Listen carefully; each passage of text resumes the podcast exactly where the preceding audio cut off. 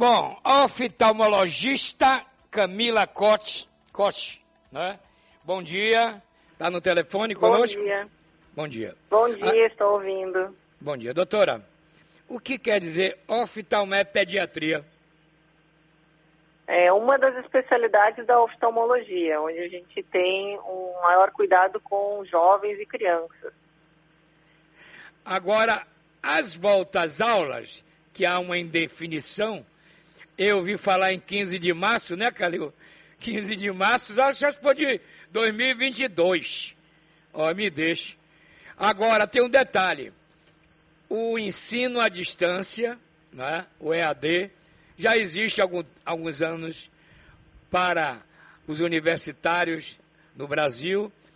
E agora, como é que a criança vai ficar presa no computador, doutora? O que, resol... o que fazer com essa é. criançada aí? Pois é, Varela, é, um, é um, uma nova realidade né, das crianças hoje em dia. Essa, esse período de exposição do, do retorno às aulas é, online durante muitas horas por dia acabou sendo a realidade de muitas crianças e jovens que antes não era não era realmente o dia a dia, era, mais, era um pouco a parte de brincar, né, de ver um eletrônico uma hora, meia hora por dia, mas agora realmente as crianças têm ficado um período muito longo expostas para assistir essas aulas à distância.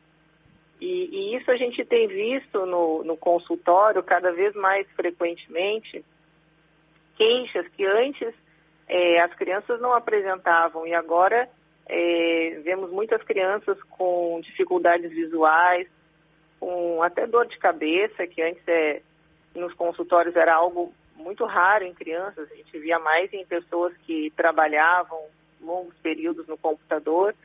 E agora as crianças também têm apresentado queixas como irritação nos olhos, dor de cabeça frequente, dificuldades, né, pelo longo período expostos às telas é, de computadores, né, de eletrônicos Isso. em geral. E de celulares. Calil, João Calil tem uma pergunta aí para a senhora, por favor. Tenho, doutora Camila Coque, bom dia, tudo bem? Bom dia, Calil. Tudo bem, graças a Deus. Vamos lá. É... A criança passa agora um tempo relativamente considerável na frente de um computador porque ele está tendo as aulas remotas. Isso já é um fato, principalmente para quem estuda na rede particular de ensino. A criança não vai poder sair de casa porque nós estamos vivendo uma pandemia. Então a criança passa muito tempo dentro de casa. Aí vem é, à frente do televisor, jogando um videogame, vai para a frente do celular para assistir um vídeo do YouTube. Neste universo, doutora, qual é o limite para esse tipo de situação? Bom, o limite pela Sociedade de Pediatria é muito menor de exposição a eletrônicos do que as crianças têm vivido hoje, né? Crianças até dois anos de idade não, não têm indicação nenhuma de ficar nem um período em eletrônicos. E até os 5 anos de idade, essas crianças deveriam ser expostas no máximo a duas horas por dia. É, fora da nossa realidade, né? Então, assim, Calil, é, o que eu tenho conversado com as mães que levam os pacientes aos consultórios hoje é porque tem que saber realmente ser um pouco mais flexível, né? Querendo ou não, esse momento de pandemia ainda vai se estender. Né? A gente não tem uma data prevista. Eu acho que esse ano ainda é, talvez esteja errada, mas acho, pelo menos esse semestre eu acho muito difícil essas aulas presenciais serem mantidas. Então, acho que a mãe tem que balancear um pouco mais esse período que não seja a obrigação do período de aula, né? E fora desse período de aula online, tentar realmente estimular a criança a fazer outras atividades fora de eletrônicos. Tentar estimular. Eu sei que é difícil, né? Não sair de casa, mas tentar descer um pouquinho a criança para o play, descer a criança para para um ar livre mesmo, né? Ter um contato mais com a natureza, que a gente sabe que isso é importante. E não expor tanto a criança a eletrônicos no período que não estiver obrigatoriamente em aula, que a gente já sabe que o período de aula já é longo. Então, tentar expor menos. Mas é claro que é, a gente, até eu como médica, tenho sido um pouco mais flexível com esses horários. Porque a gente sabe que a realidade hoje é outra, né? Do que a sociedade de pediatria é, nomeou há alguns anos atrás. Então, a gente tem que ser um pouco mais flexível nesse momento com as crianças. entretanto, estimular a brincar, a fazer as atividades ao ar livre, que, que são coisas é, importantes para o crescimento, para o desenvolvimento da criança. As crianças estão mais obesas hoje, em razão da pandemia? Sim, acho que a população em geral, né, Calil? Acho que os hábitos alimentares também foram modificados com essa pandemia. Né? As atividades físicas diminuíram, antes as crianças faziam atividades extracurriculares, né? ia fazer um futebol, ia, e hoje em dia já diminuíram também essas atividades. Então, isso contribui também com a obesidade da população. Bom, e doutora. Outra, outra questão muito importante, que eu acho que vale ressaltar, e são os problemas psicológicos, né? Que antes a gente via mais em adultos e hoje crianças também têm apresentado problemas psicológicos justamente pela falta de, de convívio, né? Com as outras Sim. crianças. Então isso Problema, é uma outra questão viu, que os pais também têm que estar atentos. Isso. Eu, eu, eu já vi criança também na sala de aula não conseguir ler o que está no quadro negro. Imagine. Já vi. Também, também. Aí é, é miopia, não é isso, doutora? Isso. Quando a criança tem uma dificuldade de enxergar de longe, geralmente a miopia é, é o fator que está atrapalhando.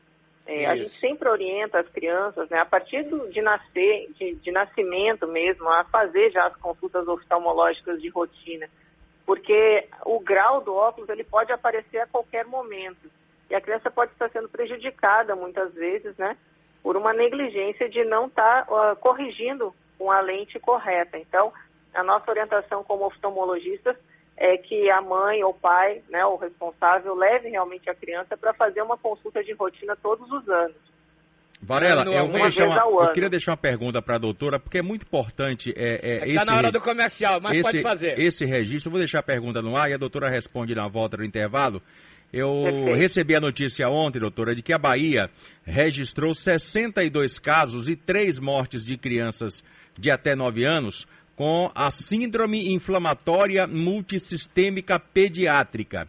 Entre os sintomas, como gastrointestinais, dor abdominal, tem a conjuntivite.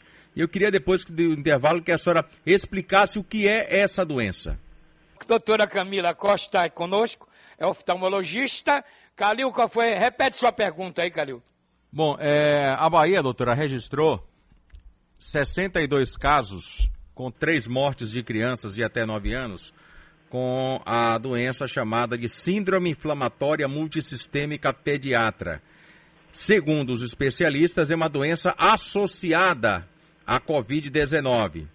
E entre os sintomas está a conjuntivite, doutora. Pois é, essa é uma notícia nova né, para o ambiente médico e, e infelizmente, é, embora raro, algumas crianças têm sido acometidas pelo Covid-19 e agora também é, por essa nova associação, que é a síndrome inflamatória multissistêmica pediátrica. É, então, embora rara e a maioria dos casos sejam assintomáticos, ela pode ser uma doença e necessite de cuidados muito específicos, porque como o próprio nome fala, multissistêmica, ela pode acometer diversos órgãos é, especialmente cardiovasculares, órgãos cardiovasculares, né? Mas podem acometer também a parte respiratória, hematológica, gastrointestinal e também podem acometer os olhos, causando um episódio de conjuntivite, né? Associado a essa síndrome, então, um dos sintomas pode ser a conjuntivite. É, então, agora a gente tem que ficar atento a mais esse diagnóstico diferencial, né, das, das novas síndromes no, em crianças. Agora, doutora, a criança, ela brinca no chão, no monte de areia, qualquer lugar, e depois passa a mão nos olhos. É um problema sério. Tem que ter cuidado com isso, porque outro dia eu vi uma criança perder uma córnea porque pegou um herpes num monte de areia da, fora da casa. A senhora entendeu? Sim, é, é necessário higiene, né? É, no momento que a criança é, faz uso de brinquedos em, em areia, em ambiente aberto, sempre é interessante você educar a criança a, após aquela atividade, fazer a higienização das mãos e de forma alguma levar as mãos no rosto, né? Não só nos olhos, mas na boca também, no nariz. Isso pode ser uma forma de contágio de doença, sim. Né? No caso do herpes, o herpes é uma doença viral. É, pode ter sido realmente nesse momento que ela estava brincando, teve contato, né?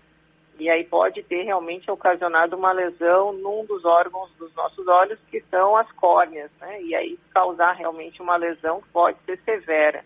Não é da então sua... é necessário sim essa higiene. Não é da sua faixa etária, porque a senhora é nova, mas é minha e de Varela. Ah, muito obrigado, Carlinhos. Nossos pais nos diziam naquela época, tem que botar o menino com o pé no chão para ganhar imunidade. É mito isso aí?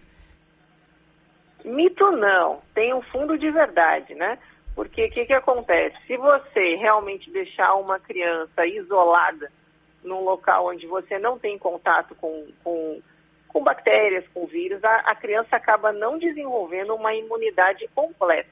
Né? No momento que você tem contato, você acaba criando imunidade na criança. Então, é, não é correto também você deixar a criança isolada dessas brincadeiras. O que você tem que ter é realmente orientação e cuidado. Agora, doutora, doutor Vespasiano que está ouvindo a gente, é, ele disse sempre, coçar o olho só com o cotovelo. doutor Vespasiano está certo, o cotovelo está mais limpo do que a mão. doutora, muito obrigado pela entrevista, pelos conselhos. Deus abençoe a senhora Conte conosco aqui na sociedade. Um grande abraço.